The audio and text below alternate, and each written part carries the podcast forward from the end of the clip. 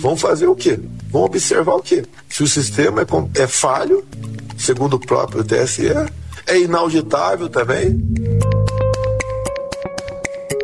Que há um inaceitável negacionismo eleitoral. O Brasil chegou a essa situação porque a esquerda de Goela e direita foram e são cúmplices do mesmo modelo. Temos a unanimidade nas convenções, isso que é importante. Essa unanimidade significa unidade. é ter um, um, candidato a presidente da República competitivo. Vou defendê-la no partido que o MDB deve apoiar o Lula desde o primeiro turno.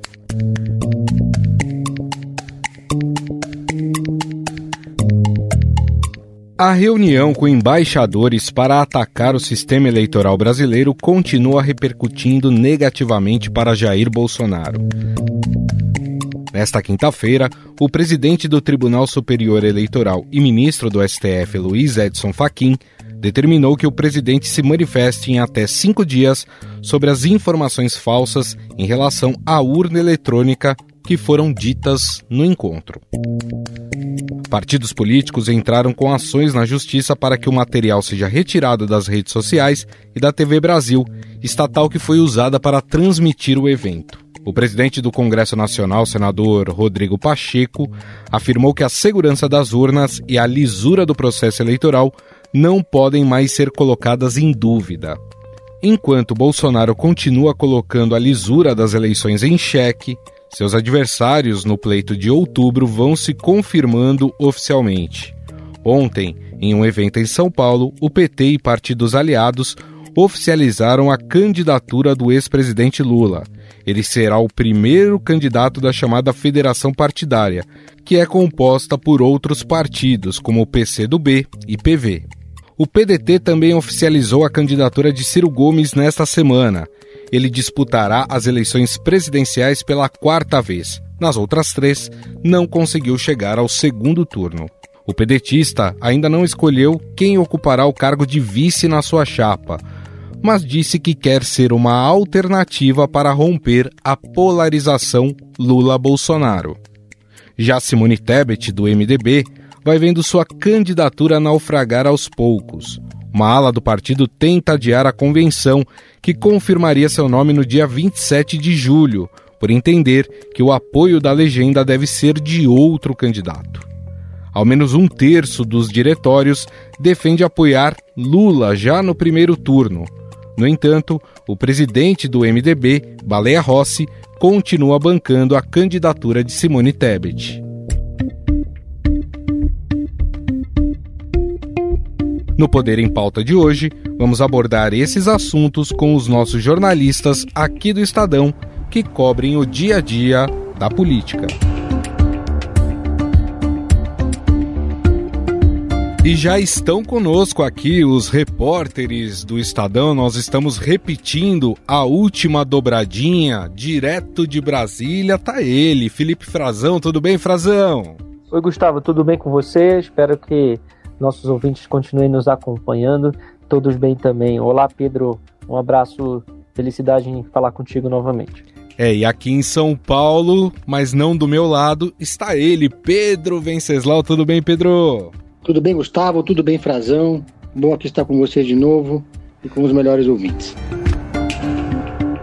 É isso aí. Bom, vamos abrir aqui o nosso Poder em Pauta falando sobre talvez o assunto mais quente dessa semana, que foi aquela reunião do Bolsonaro com os embaixadores, né? Ele tentando provar aos embaixadores que o sistema eleitoral brasileiro é falho e isso, claro, causou uma série de repercussões. Nós tivemos nesta quinta-feira o Faquin, presidente do Tribunal Superior Eleitoral, ministro Luiz Edson Faquin, dando cinco dias para o Bolsonaro se manifestar é, sobre essa reunião com os embaixadores e as acusações que ele fez né, de fraude em urnas eletrônicas, enfim. Frazão, queria começar com você porque não pegou lá muito bem esse encontro do Bolsonaro. Não pegou bem aqui dentro, na política brasileira, e também não pegou bem lá fora, né? Inclusive, só para ilustrar, a embaixada americana, o governo americano, emitiu, fez questão de emitir uma nota dizendo que confia eh, nas eleições, no processo eleitoral brasileiro. Qual foi o tamanho da, da bomba aí em Brasília depois dessa reunião, Frazão? Olha, foi uma reunião bastante controversa, Gustavo. Só para a gente ter uma ideia, é claro que o Bolsonaro talvez já imaginasse que não fosse convencer os americanos das teses dele, mas ele certamente tinha o objetivo de pelo menos se contrapor ao Faquin, que havia feito uma reunião semelhante, também bastante inusual, com diplomatas eh, de 68 países, e o Bolsonaro reuniu até mais. Foram cerca de 70. Eu fiz uma contagem, porque a presidência não divulgou. Eu estava lá na portaria do Palácio da Alvorada, fiz uma contagem carro a carro, fazendo um verdadeiro cara crachá, tentando reconhecer os embaixadores, para a gente ter uma dimensão do que ocorreu lá dentro. Mas foi uma reunião que terminou com um clima singelo, não houve grandes emoções. O presidente Bolsonaro foi aplaudido protocolarmente. É, alguns diplomatas pediram para tirar foto, eles cumprimentaram nos bastidores, mas ficou aquele ar de surpresa e uma certa apreensão em alguns diploma diplomatas que viram uma apresentação muito amadora do presidente. As propostas sugeridas pelas Forças Armadas praticamente estancam a possibilidade de manipulação. E o que eles mais falam, né? Não havia nenhum shot smoking gun, o que eles falam do smoking gun é aquela prova cabal que realmente justifique, que sustente as alegações do presidente de fragilidade no sistema eleitoral. Eles já sabiam, já estavam é, previamente brifados. Aliás, briefing foi uma das palavras que o presidente uh, e sua equipe escreveram errado em inglês, é. e isso é, foi, foi, aliás, não, não foi só essa, havia outras expressões, eu também contei expressões, alguns equívocos, traduções, ora literais demais e ora que não faziam sentido, não era, uma não era a tradução para o inglês correta. Olha, e, eles acharam que era tudo muito pouco profissional e que o presidente não, de fato, provou o que ele queria sustentar, a argumentação dele. E aquilo serviu mais para vários embaixadores como um ato de campanha. E como você falou, Gustavo, isso repercutiu negativamente em Brasília, no Congresso Nacional, o presidente do Congresso, Rodrigo Pacheco, mais uma vez veio a público sustentar que as eleições vão transcorrer dentro da normalidade, que o vencedor será empossado. Ah, as Forças Armadas estavam diretamente envolvidas nisso, como é, pôde-se notar na presença de vários ministros do governo que são originários das Forças Armadas, assessores do presidente também, que são das Forças Armadas, envolvidos na apresentação. Ora, as Forças Armadas têm é, oficiais da Ativa, da Marinha, do Exército e da Aeronáutica, propondo um plano de fiscalização e auditoria das eleições pelo Ministério da Defesa, em que pese não haver naquela reunião a presença dos comandantes das Forças Armadas. Isso está dando algum tipo de ruído, mas é muito clara ah, o endosso de vários membros das Forças Armadas, alguns da reserva e outros da ativa, às teses do presidente. E, para além disso, eh, houve uma reação negativa do próprio comitê de campanha do presidente, que entende que ele não deveria perder tempo com esse tipo de discurso, de tentar mudar o processo das eleições, como ela vai ocorrer, tentar eh, contestar a legitimidade de eleições passadas, porque isso não vai adiantar. Eles não veem isso como algo positivo, soa para alguns como discurso de derrotado, para outros como uma plantação de que ele pode de fato contestar o resultado das eleições e é contraproducente, porque eles entendem que o presidente deveria estar focando as suas energias em tentar conquistar votos, uhum.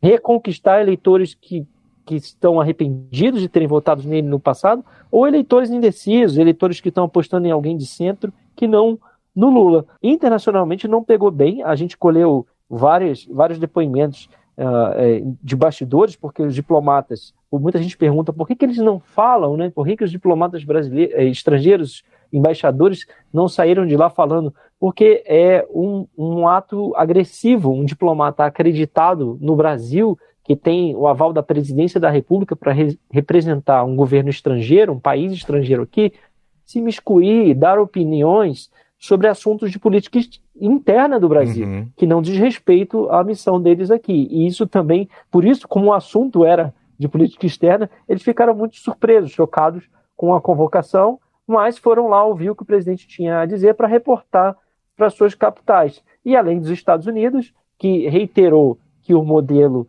brasileiro é, é seguro e, inclusive, deveria ser observado e adotado como modelo para o mundo todo, a embaixada britânica também, nessa quinta-feira, foi na mesma linha, dizendo que as urnas já se mostraram seguras e confiáveis e que devem sim também ser respeitadas por todos, por todos os atores constitucionais, todas as instituições. E aí tem um recado justamente também para as Forças Armadas brasileiras de que o mundo né, dois países relevantíssimos estão dizendo, e isso por meio de notas oficiais das suas representações é, diplomáticas, Gustavo. Uhum. Pedro, o Frazão tocou num ponto que eu acho que é muito importante, é que parece ser um discurso já uma certa desculpa prevendo uma derrota. Você também percebe que na, nessa batalha do presidente contra as urnas eletrônicas tem também o, um quê de prever uma vitória, uma derrota no futuro? O comitê de campanha, o núcleo duro para a campanha do Bolsonaro, tem em mãos números que são, mostram o crescimento do Bolsonaro em São Paulo, que é o maior colégio eleitoral, e um crescimento do Bolsonaro também no Rio de Janeiro. A campanha do PT também detectou esse crescimento. Não foi por acaso, por exemplo, que o ministro Tarcísio de Freitas intensificou a presença do Bolsonaro nas suas redes sociais no último mês. A gente até fez um levantamento sobre isso, que deve sair em breve no Estadão. É, ele estava mantendo um discurso mais moderado que o do Bolsonaro. É, esse ato político feito ali com os embaixadores, com os diplomatas em Brasília, pegou de surpresa o comitê e o núcleo da campanha do Bolsonaro, que agora ganhou o reforço do Braga Neto. Né? O Braga Neto foi para a campanha justamente para melhorar a interlocução do Palácio do Planalto com esse núcleo de que é comandado pelo Valdemar da Costa Neto, pelo Flávio Bolsonaro e também pelo, pelo marqueteiro Duda Lima e pelo publicitário Sérgio Lima. É uma campanha muito mais profissional do que foi a campanha de 2018, sem a menor sombra de dúvida. Mas ao contrário de 2018, quando Bolsonaro e a família Bolsonaro, eles pegaram um partido no regime, digamos assim, de comodato, né?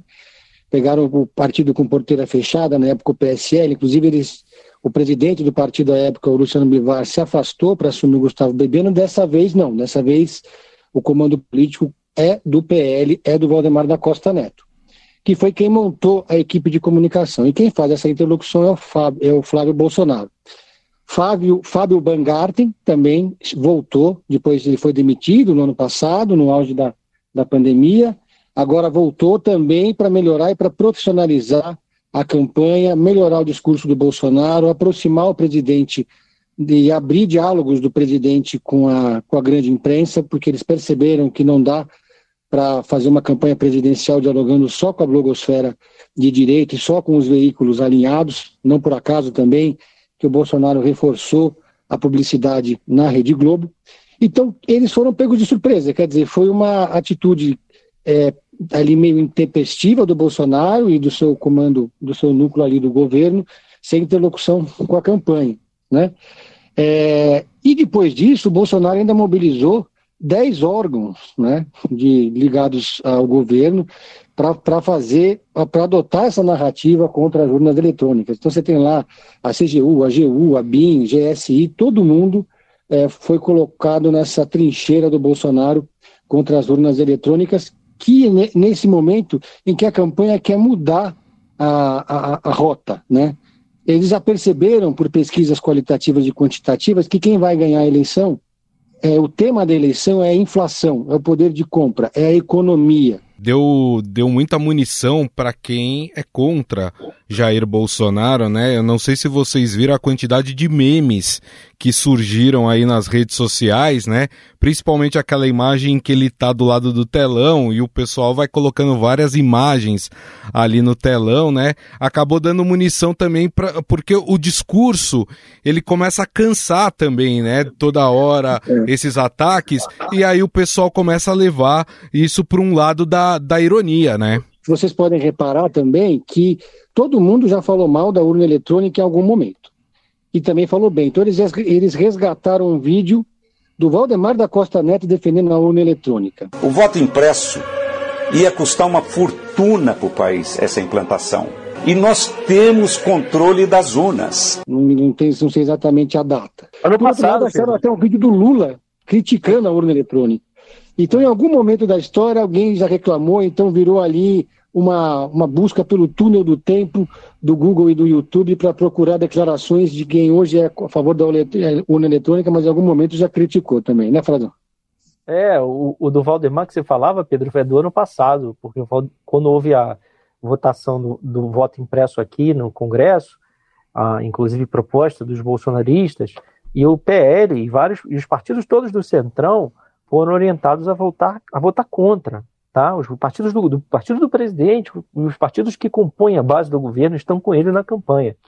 Então, isso de, de forma alguma agrada essa turma. O embaixador europeu que ficou muito chocado com a apresentação, ele me comentava que certamente o presidente eh, convenceu, né, ou, ou, aquela apresentação pode ter sido vista como positiva por países que são governados como são proto-ditaduras, né, que tem uma participação muito explícita de militares no poder, seja na África ou na Ásia, e não são países democráticos. Quando aí o presidente vem a público dizer que as Forças Armadas vão fiscalizar, vão auditar, que encontraram vulnerabilidades, ameaças, então aquilo pode ter convencido uh, um, são, uma parte dos presentes, eram cerca de 70 embaixadores, mas não todos e muito menos quem interessa, quem é que vai formar a opinião no mundo ocidental.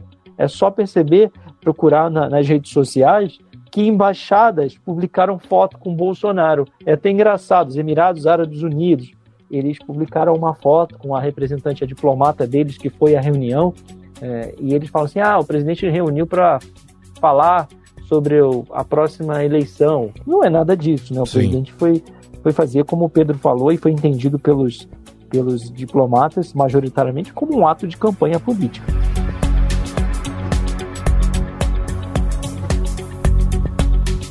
Bom, a gente termina assim o primeiro assunto, né, do nosso Poder em Pauta para a gente seguir e continuar falando de eleições, mas agora sobre o processo eleitoral de fato, até porque nesta semana começaram aí as convenções nacionais algumas em que elas corroboraram ou não alguns candidatos, né? Nós tivemos na quarta-feira o PDT, né, confirmando o nome do Ciro Gomes, Ciro Gomes no chamado bloco do eu sozinho, sem grandes apoios.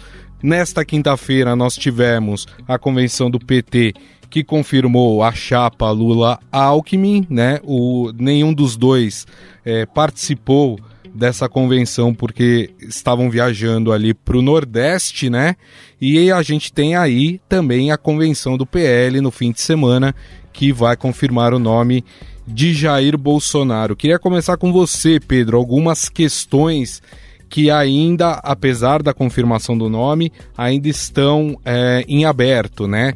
Como, por exemplo, no caso do PT, resolver as questões estaduais com o PSB, que nesse momento talvez seja o seu maior aliado. Qual partido está mais adiantado em resolver as, a, as suas questões aí, Pedro? O PT fez uma reunião discreta da executiva para constar, uma reunião protocolar, para aprovar, e foi aprovado quase por, por unanimidade, a chapa Lula-Alckmin.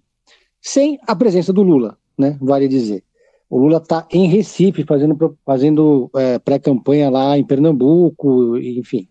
Por que isso? Porque, segundo a presidente do PT, a Gleisi Hoffmann, isso poderia criar problemas com os demais partidos da coligação do Lula. São acho que sete partidos, então Lula talvez se sentisse obrigado aí em todas as convenções partidárias, não indo na do PT, ele fica desobrigado. Então foi uma questão mais simbólica. Teve lá uma, uma, pequena, uma pequena ala do partido, da, dessas correntes mais radicais do PT, que ainda é, são contra a aliança com o Alckmin, mas é uma questão absolutamente resolvida.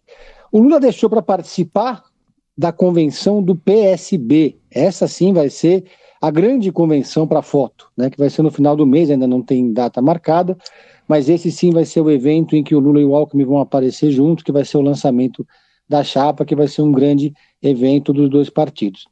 Nacionalmente, a questão está bem resolvida, o PT do Lula vai ter ali um maior tempo de televisão, segundo as projeções que foram feitas, muito próximo ali do, do presidente Jair Bolsonaro, e por incrível que pareça, o terceiro candidato com mais tempo de televisão vai ser o Luciano Bivar, que vai sair sozinho, mas sozinho mesmo ele tem um minuto e meio de propaganda em cada bloco da televisão e várias inserções ao longo do dia. Como já era de se esperar, o Ciro sai sozinho, isolado, sem, nenhuma, sem nenhum partido na sua coligação. Foi o primeiro a fazer a convenção justamente para acabar com toda e qualquer eventual movimentação interna da bancada do PDT ou do partido nos estados contra a candidatura dele, porque os pedetistas temem que o partido imploda nessa eleição se o Ciro Gomes tiver uma votação muito pífia, muito pequena. Então não é, não é pequena a ala do partido que, que tinha resistências e preferia uma outra opção. Por isso que Lula e Bolsonaro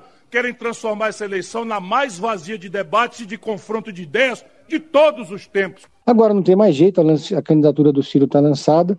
Ele fez a primeira convenção com aquele discurso que marcou já para a candidatura dele, feito ali pelo João Santana, que é um discurso que bota a culpa do Bolsonaro, da, do surgimento do Bolsonaro no Lula. Ah, em relação ao PSB e o PT, alguns problemas regionais ainda precisam ser resolvidos, especialmente no Rio de Janeiro onde existe uma grande disputa dentro da coligação liderada pelo Marcelo Freixo, que é do PSB, vai ser candidato a governador. É, o PT quer indicar o candidato a vice, mas o, o Alessandro Molon não abre mão.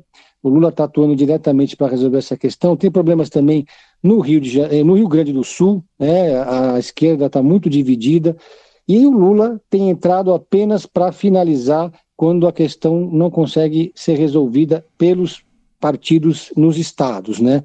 Frazão, domingo tem a convenção que vai confirmar aí o presidente, o atual presidente Jair Bolsonaro, né, para sua reeleição. E já é uma convenção recheada aí de polêmicas, né? Uma delas é a questão dos ingressos, né? Para quem não acompanhou, o PL abriu ali reserva de ingressos, né, para o Maracanãzinho é, a pessoa tinha que entrar no site lá de uma empresa que, que faz, está acostumada a fazer esse tipo de, de serviço. E aí a, os opositores de Bolsonaro resolveram fazer um mutirão na internet e reservar todos os ingressos aí, ou grande parte dos ingressos. O PL disse que detectou 40 mil é, pedidos que eram irregulares é, e diz que agora vai mudar a tática, vai deixar as pessoas entrarem, que chegarem lá, para conseguir lotar ali o local da convenção do PL que vai lançar Jair Bolsonaro. Muita expectativa também para essa convenção? Sem dúvida, Gustavo. Tem uma expectativa da campanha que, como o Pedro falava há pouco, né, a primeira delas, é tentar mudar um pouco do discurso, mudar ali a, a fita, trocar o disco, ou é, trocar a faixa no, no para falar uma, numa linguagem um pouco mais contemporânea, né? trocar, uh, escolher um outro ah, momento para o presidente, para que ele mude o seu discurso. Né? Ele tem que optar por uma, um discurso que olhe para frente, que olhe para o governo futuro, não falar do passado ou insistir em falar para os convertidos. Ele, claro que ele vai estar lá diante de vários convertidos, mas vai ser muito diferente das eleições passadas e vai ter no palco uma expressiva quantidade de candidatos clássicos da política e que vão poder levar, como o Pedro falou também, as suas companheiras. O PL quer muito que o presidente apareça ao lado de mulheres e está com dificuldade ainda de engajar a própria eh, Michele Bolsonaro, a primeira-dama, na campanha do presidente. Ela, tudo indica, vai participar, mas ela se recusou, por exemplo, a gravar vídeos até agora para a campanha do presidente. O Flávio Bolsonaro diz que ela vai participar quando ela achar que deve. O PL quer muito. Tem pesquisas que mostram que ela melhora muito a imagem, a aceitação do presidente. E ela, a gente sabe que o presidente performa muito mal. O desempenho dele, as intenções de voto são muito ruins entre as mulheres, muito abaixo do que ele tem, do patamar que ele tem. E também há uma resistência maior, a rejeição a ele é maior entre as mulheres, sobretudo as mulheres eh, mais pobres, das menores faixas de renda. Isso é um problema para a campanha. E ele vai tentar falar também de economia, focar no que o governo fez, no Auxílio Brasil, no auxílio emergencial durante a pandemia. Ele quer trazer para ele, ele quer carimbar a sua autoria e, de fato, em sua maioria, o eleitorado, a população percebe como uma obra do governo. Vai querer falar também do auxílio para os caminhoneiros, da redução, capitalizar a redução no preço da gasolina, uhum. né, o corte de impostos do ICMS, enfim, uma série de assuntos que ele vai tocar focado especificamente é, na economia e no lado social. Agora, Pedro, tem uma candidatura aí que parece, pelo menos está dando pistas sobre isso de que ela esteja subindo no telhado. Estou falando da candidatura da senadora Simone Tebet do MDB. Tem uma ala do partido que quer apoiar Lula já no primeiro turno. Essa ala é encabeçada, por exemplo, pelo senador Renan Calheiros. A candidatura da Simone Tebet, ela está de fato correndo risco? Politicamente falando, a Simone Tebet já reuniu apoio suficiente para vencer a convenção do MDB, apesar de ter 1% das intenções de voto no melhor cenário ela tem 19, 19 é, diretórios estaduais do MDB apoiam formalmente, entre os 27 é, diretórios estaduais, a convenção da Simone. Esse, o que aconteceu, na, o que vem acontecendo nas últimas semanas é um movimento do Lula que, na verdade, já vinha acontecendo de forma mais discreta, mas ele intensificou, de aproximação com a ala lulista do MDB, que vai ser a ala que vai estar mais próxima do poder se o Lula vencer a eleição eles vão dar as cartas ali no Congresso Nacional, vou provavelmente indicar ministérios, etc. Sendo um candidato competitivo, ele ajudará nos palanques estaduais. Esse grupo já estava precificado desde o início. É um grupo que faz barulho, mas não tem voto na convenção do MDB. Em relação ao PSDB, o PSDB, o, o presidente do, do partido, Bruno Araújo, já disse para alguns interlocutores que, mesmo que não haja um acordo entre o MDB e o PSDB no Rio Grande do Sul, que ele tinha colocado como central nessa negociação, eles vão sim apoiar Simone Tebet. Não há outra opção nessa altura do campeonato para o PSDB apoiar a Simone e finalmente o Tasso Gereissati como candidato a vice. O Tasso já topou, eles estão esperando um, uma resolução dessa, dessa, desse imbróglio no Rio Grande do Sul, que o, o MDB local, o MDB gaúcho deve mesmo apoiar o Eduardo Leite, para enfim anunciar isso entre essa semana e a próxima, que o MDB gaúcho fechou, portanto, consequentemente, é, sela-se o acordo nacional. Agora, qual foi a confusão mais recente? Né? É, esse grupo procurou o ex-presidente Michel Temer, fazendo um apelo para o Temer, para que o Temer intercedesse junto ao presidente do partido, Baleia Rossi, para eles adiarem a convenção do MDB e fizesse essa convenção presencial, porque a convenção vai ser virtual. Então a coisa, a questão está encaminhada, né? Eu não vejo muita chance, aliás, eu vejo nenhuma chance, na verdade, desse grupo conseguir melar a convenção. O marqueteiro dela, Felipe Sotelo, já tem dito que não adianta esperar, não adianta criar expectativa de que ela tenha algum tipo de crescimento consistente antes do início do horário eleitoral na televisão. Né? Lá para a segunda semana do horário eleitoral da televisão é que eles esperam que a Simone comece a crescer. Ela vai ter um tempo até considerável.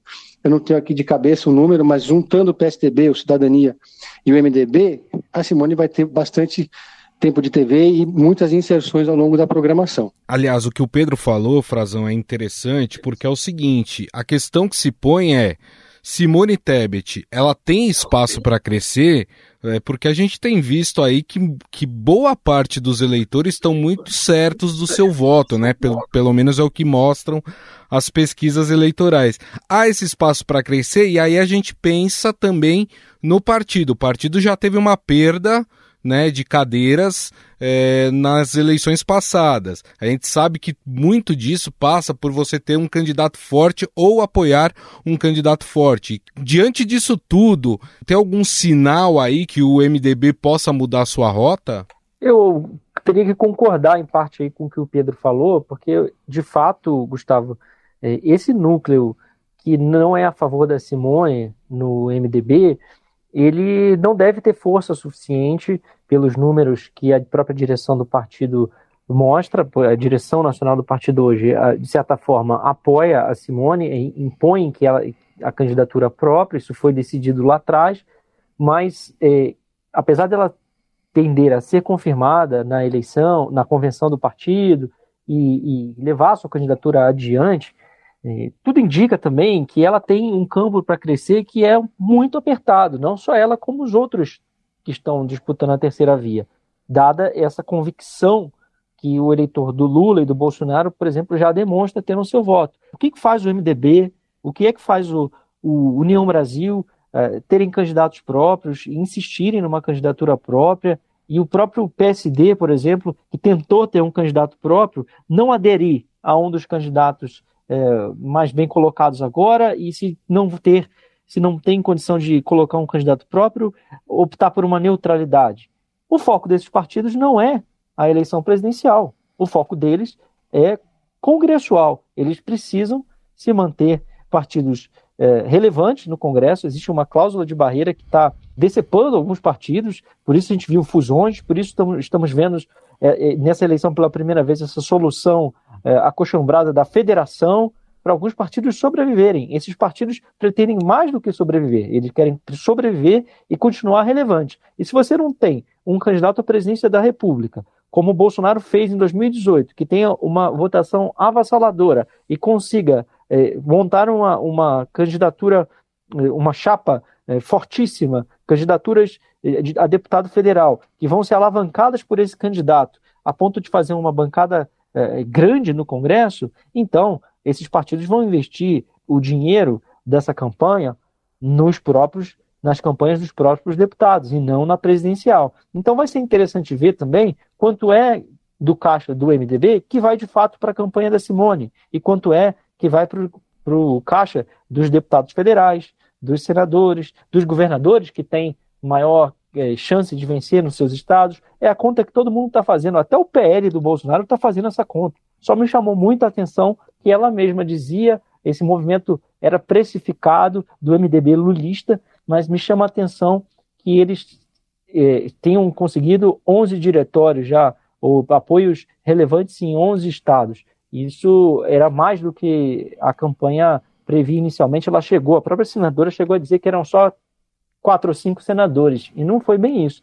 Tinha inclusive parte do Rio de Janeiro, que é, que é um, um diretório que já foi muito importante para o MDB, e vários estados do Nordeste, do Norte e Nordeste. Agora, certamente eles não conseguirão um voto suficiente na convenção para acabar com a candidatura dela, enterrar de vez, mas eh, vão, vão, vão causar um, um constrangimento grande, porque ela já, já começa é, com resistências né, e falta de apoio interno dentro do próprio partido. Isso nunca é bom para um candidato que está se lançando pela primeira vez.